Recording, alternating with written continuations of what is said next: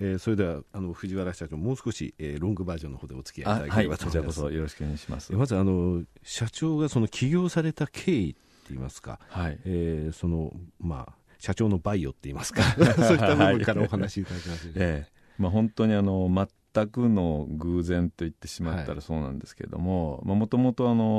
中外製薬さんに私お世話になってた時に、はいまあ、いろんなあのバイオベンチャーの窓口をさせていただいたりですね、はい、あるいはその、まあ、仕事のライセンス関係の仕事で、まあ、技術導入するみたいな、まあ、そういった仕事もともとやってたんで、もともとバイオとかですね、まあ、そういったものには、まあ、あの何ですかねえー、親近感といいますか、はい、まあ、そういったものをあの覚えていたんですけれども、はい、まあ、特に自分があの起業するっていうことは全然考えてなかったんですね。で、まあ、中外さんの後ちょっとあの機会が、まあ、あって、まあ、コンサルタントに転職したんですけれども、はい、まあ、あのその時に、まあ、いろいろあの、まあ、お金いただきながら、まあ、いわゆる組織を作ったりですね、はい、プロセスを改善したり、はい、まあ、基本的にあの標準化をやっぱしていく、はい、まあ、そういった仕事をさせていただいて今思えばそれ非常にあの会社作っていくというのは。非常に大きなあのスタンなんですけど、ね、一番大きかあの今ああの我々私がああのカイムの社長やってる一番大きなきっかけはそこの時のあのメンター制度がありまして、はい。でまあ私その時も十分おっさんでしたので、メンターをさせていただいて若い人たち何人かに、はい、まあ、半年に1回ぐらいあってですねあのキャリアどうするのとか、はい、なんか仕事で悩んでることないのみたいな話もしてたんですけども、はい、まあ、あの会社辞めてからも、あの転職してからもですね彼らとは年に12回飲んだりする機会があった、ある時まあ一人の女性があの藤原さんいつもの会とは違ってちょっと会ってもらいたい人がいると。言って、あのどあいいよって言ってあったのが、まあ、このカイオム設立の時にあの非常にお世話になった芦田さんっていう方なんですけども、はい、まあ、当時、 Fast Track Initiative というあの、はい、バイに特化したあの、まあ、VC をやられてたんですけども、はい、でまあ、今あの、えー、産業革新機構のマネージングディレクターでまさにあのバイオに、ね、非常に今積極的に投資やられているような方なんですが、まああの彼と会ったのがまあ最初ですね。で彼はそのこの技術を作ったあの今東大教授の太田邦弘先生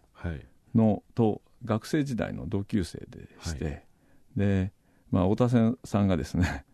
ちょっと芦田さんに「いやこんないい技術あるんだけど、はい、どうもどこにも相手してもらってないんで困ってる」とい。う話を相談されたんですね。でその芦田さんの方が今ちょうど、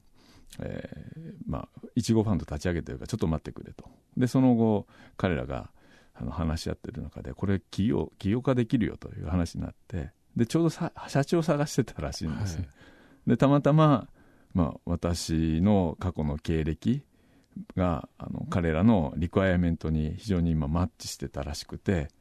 で最初は技術面白い技術があるんだけど評価してもらえないかって話でいやこれはほんほんまやったらすごいですねみたいな話をして、はい、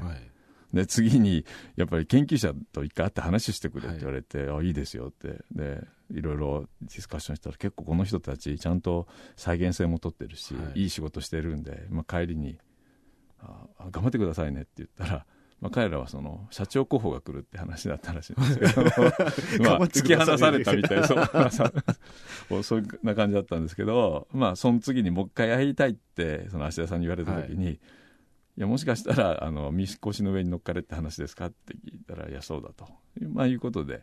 まあ、思い切って起業いたしました。ちょっと話長くなっちゃいました。ええー、面白いお話ですね。本当偶然です、ね、それでまたその中外製薬さんとの関係がそうですね。復活するわけですね、はい、まあこれも偶然で、まあ、今一緒に仕事させていただいてる、まあ、あの部長さんは昔の先輩で、はい。まあ、いろいろ、まあ、厳しい方でしたけどあの 言われながら鍛えていただいた、まあ、気が付いたらその方も交代をやなさってたっていう。これも全くの奇遇ですね。そうですね、はい、えー、非常に面白いですね。はい。えー、で現在ですね、はい、で社長の目から見てあのそういった経緯があって今この業界にいらっしゃって、えー、えー、バイオテクノロジーとかですね現在のヘルスケア産業について、あの思われるところってあります。課題だな、ここはとかですね、はい、ここはこうなんないかなとか、このどういうふうにこれこうなっていくんじゃないかみたいな、はい、そういったところをお話しいただければと思うんですね。あの、はい、この番組でこのロングバージョンのいいところはこういうところなんですよ、ね、はい、通常の IR 説明会とは、だとこういうところまで、ね、なかなかお話しいただけないので、はい、ぜひお話しいただければそうですね。やっぱりあの、一番大きなきっかけになったのが、まあ母の肝炎治療だったんですけれども、えー、C 型肝炎で、まあ、10年ぐらい前に、まあ、当時の、まあ、スタンダード、治療を受けたんですが、まあ、残念ながらあの、まあ、事前に先生からはあの寛解するのは40%と言われてたんですけど、はい、残念ながら60%に入って。で、まあ、治療を受けてる間の副作用もさることながら後遺症も、まあ、はい、あの患ったと。でも終わってみると先生にはいつも母がお世話になってますってお礼を言って、はい、当然あの治療費お金を払う、ね。はい、でも受けたのが、はい、その後遺症だけっていうのはこれなんかおかしいだろうっていうのがまああったんですけども、まあ、ちょうどそんな時にこれに出会ったんで、まあ、あのやっぱり他の産業ではどんどんあの、個別のニーズに合った方向に行ってるじゃないですか、はい、でも医薬は効くか効かないかわからないのをその託す。ですからここは必ずあのそれが実現できるんじゃないかなっていう思いがまああったんですね。はい、でまあただ当時からあのまあ個別化医療っていう言葉があって、はい、まあ、先ほども少し話題に出ましたけれども、はい、いわゆる効くか効かないかっていうのを見分けれるだろうというような技術がちょうど出てきた頃だったので、はい、私もこの会社始めるきっかけになったのは確実にヘルスケアも、まあ、個別化に向かっていくだろうと。まあ、ということでこのアドリブ見た時にですね、まあ、さっきも少しお話した一人一人のための薬作れる可能性がある、まあ、これが一番大きなきっかけでもありますしやはりヘルスケアが今後向かっていくのはまあそういう、はい、あの方向になると思ってます。ね、はい。まあ、その中で日本のバイテク産業の位置づけですけれども、はい、まあ、残念ながらあの、まあしまあ、いわゆる資源もなくてこれからどんどん人口が減っていく中でですね、はい、やっぱり日本があの勝てる部分っていうのはやっぱこういったバイオとかですね、まあ、もちろん IT とかいろいろあると思いますけどもやっぱその中で非常に大きな意味付け意味があると思ってますんで、はい、まあ、あのやはり大事なのは、まあ、我々も含めてですけども成功事例を、まあ、が出てくると。その中で若い人たちがですねどんどんあのバイオテクノロジーの中に、世界に飛び込んでくる、まあ、そういった世界になってくるといいなというふうに思います。そうですね。知的なもの知的財産といいますか、はい、今回のアベノミクスはまさしくその方向性を打ち出しておりますよね。はい、そうですね。まあ、今までもその薬について薬って言いますか薬の開発については日本いろんな問題がありましたですよね。えーあの大学の先生は社長になれないとかですね、まあ、いろいろ。話があって、えー、結局、海外の、えー、会社と組んでとかですね、はいえ。ー、で研究開発もあの、えー、イギリスの上の方の国に行ってとかですね、うん、まあ、ちょっと今、問題になってますけどね、はい、国に。そういう状況が続いてきましたけど、明らかにその政府としても国の方針として、えー、こちらの方に舵を切ったということは確かだと思います、そうですね。はい。ですので、まあ、山中先生の iPS が大きな、はいあの、きっかけにはなってきてますけれども、はい、やはり再生医療っていうのは、はい、まあ、あのあくまでも、まあ、もうその治せなくなったものを、はい、別新たに作ろうということでこれ非常にあの画期的な技術だと思いますけれども、ね、やっぱその中で予防もあるいは予測